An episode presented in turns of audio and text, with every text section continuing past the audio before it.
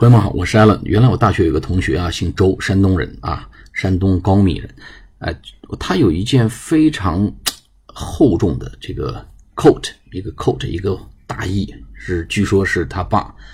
他父亲呐，在解放战争时候这个缴获的这个国民党军队的一件这个美式军大衣，哇，一穿在身上非常厚重，非常挡风啊。所以冬天我们同学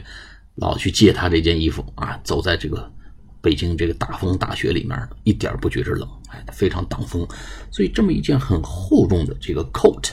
啊，我们怎么表达呢？就 heavy and thick，拿在手上贼沉啊，穿在身上贼厚，叫 it's heavy and thick，或者说是 it's thick and heavy 都可以，it's thick and heavy 或者 it's heavy and thick，非常厚重的一件冬天的大衣。好，我们下次节目再见，谢谢大家。